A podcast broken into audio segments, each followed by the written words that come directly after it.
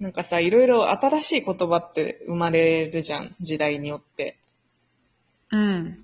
で、なんか私最近知った言葉が、新しい言葉が2つあって、うん。何1つ目がね、英語なんだけど、なんかウォークフィッシュ。ウォークってあうの、ん。目が覚める、起きるのウォーク。あ、そっちね。ああ、うんうん、てうかん。起きた。で、フィッシュ起きはたフィッシュ。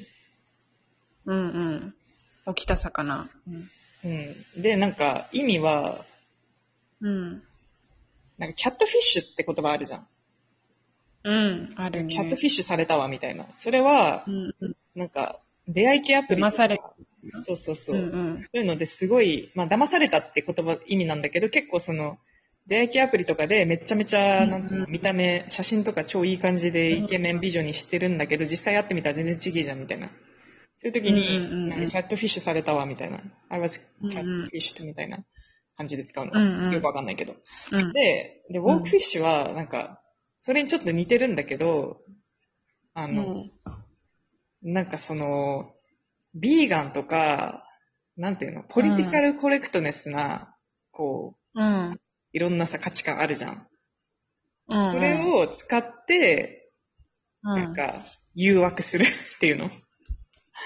へえ、それをウォークフィッシュって言うんだ。なんででそれされたらウォークフィッシュされたわ、みたいな。なんだろう、目が覚めたって、まあ、要するに、なんつうのああ。そういううん精神的な意味であ、こう、悟ったみたいなことで言ってんのかな。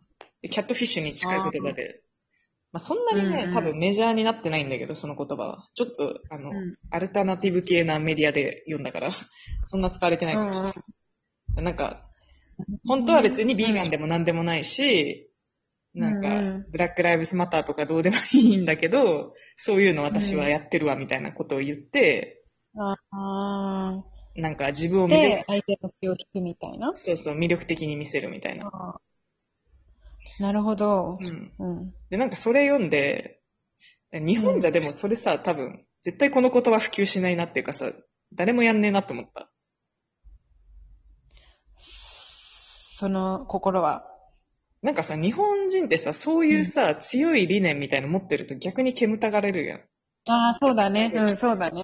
なんかさ、私芸が能さ人とかもそういう。うんそうそうそう。うん。うん。私がさ、私ビーガンだから絶対に動物性のもの食べれないんだみたいな、食べないんだみたいな。うんう言んったら多分、初、初デートでそれ言ったら、うわ、この子うん、へえ、めんどくさいんだね、みたいな、なんかそんな感じになる。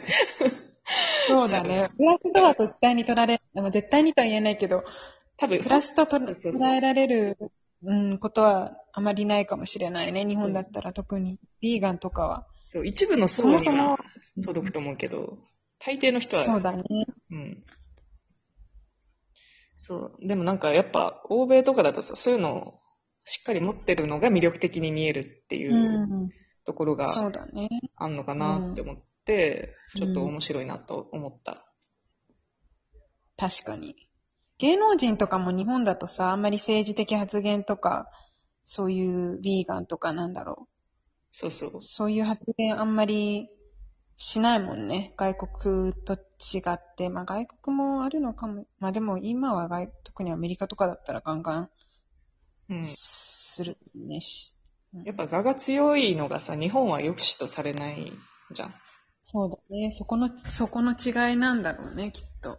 うん。から来てるんだろうね。そううん。で、もう一個の言葉は、もう一個の新しく、新しい言葉で私が知ったのは、カエル化現象っていうのね。うん。カエルってあの、動物のカエル。そう、両生類のあうのん、ゲロゲロ言ってるカエルに、うんうん。蚊はあのう、ん変化の蚊だから、カエルになる現象みたいな。うんうん。で、これはなんかすごい多分若い女の子が今、すごいそれで悩んでる子が多いっぽいのね。うーん。で、そういそれう意味はなんかカエルの王子様、カエルの王様だからカエルの王子様っていうなんか昔話、グリム童話とか、その辺から来てるらしいんだけど、なんうかんそのお姫様が、うん。カエルになんか助けてもらって、で、うんカエルはそのお礼にお姫様になんか一晩僕と一緒に過ごしてくれみたいな。うんうん。で、そうだね。うん。みたいななんか、それで、うんうん。まあね、あの、詳しく知そりれたいで、人おは、金が王子様だったみたいな話だよね。そうそうそう、そんな話実では。。うん、で、なんかそ、それの、なんか逆みたいな感じだから、う好んきな人が、自分が変える。う。うんん、相手が。あ、相手が。だから好きあな、あ、好そういうことね。ああ、なるほど。うん。きな男の子。いいと思った人がカエルだったっていうことそう。だから好きな男の子がいて、いいなって思ってて、それでその人からなんか告白されるだから自分からするかわかんないけど、とりあえず両思いになって付き合いましたってなったら、急に気持ち悪くなっちゃう現象。相手のことが。急に気持ち悪くなっちゃう現象ってことか。自分が、自分がそう感じてしまうっていう現象ってことか。そうそうそう。相手がいきなり付き合うええ付き合ったらクソになるとかじゃないのよ。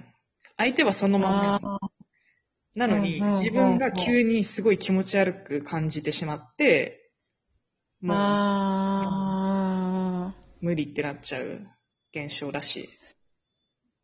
それはどういう心理なんだろうね。そうなっちゃうの。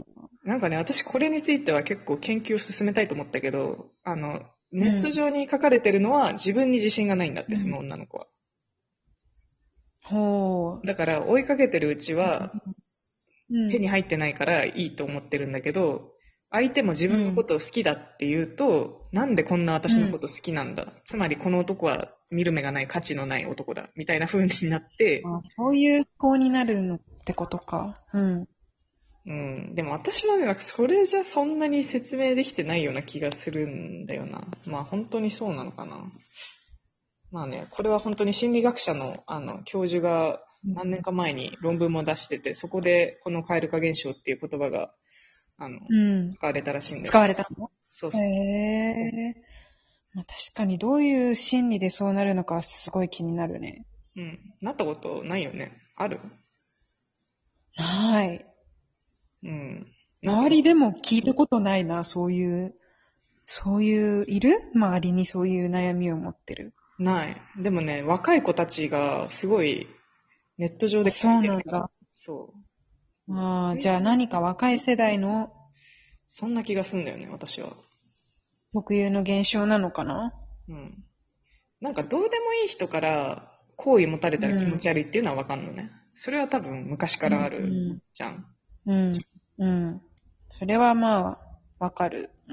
うん。うん。でも自分が好きだったのに、相手にも好きっ相手てが、うん。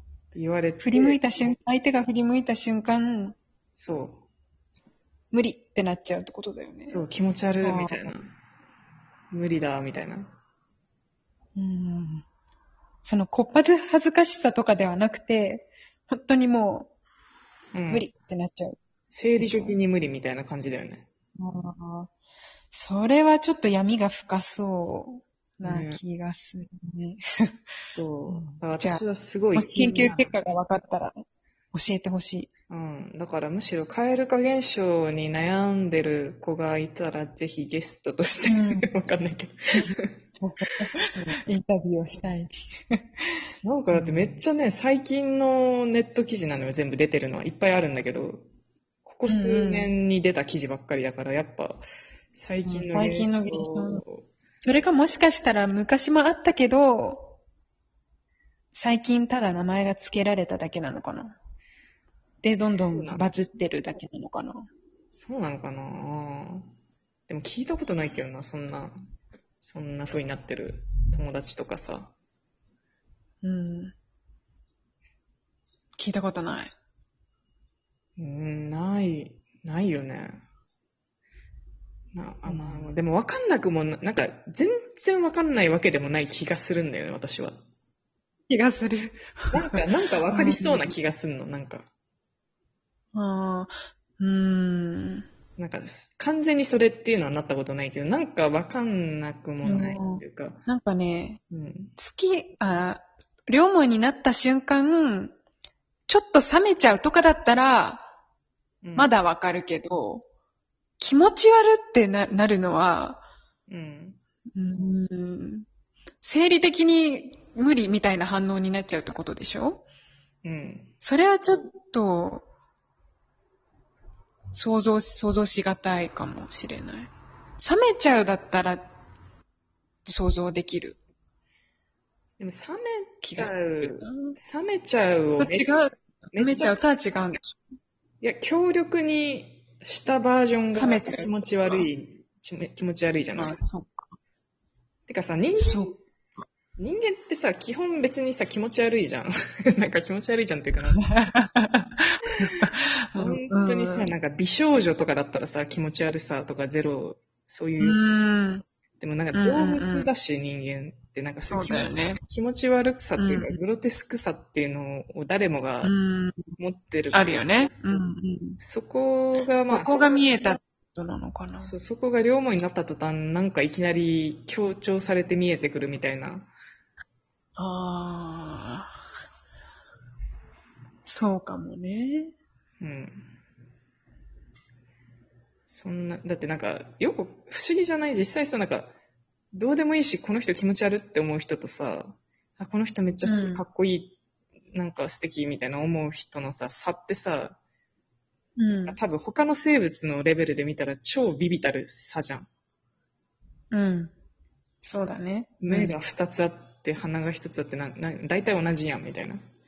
うん。例えばさ、犬がさ、そういうのやってたらさ、わワンワンみたいな、うん私この犬は本当気持ち悪いけど、こっちの犬はとっても好きだわ、みたいな言ってたらさ、え、あんたそれ大体同じやん、みたいな。 うん。うんうん。なんでそんな差があるのみたいな。だからそれぐらい結構さ、なんか微妙なものじゃ微妙なものじゃん。好きか嫌いかってなんか。うん。そうだね。うん。でその辺が若い子はもう感受性が強くなりす、なりまくってそうなっああて。る。うん。なんか簡単に思い込めないのかなとか、なんかいろいろ考えて、まあ結論は出てないんですけど。うん。好きと嫌いももう、表裏一体のものうん。なのかもしれないね。ね。すぐに嫌い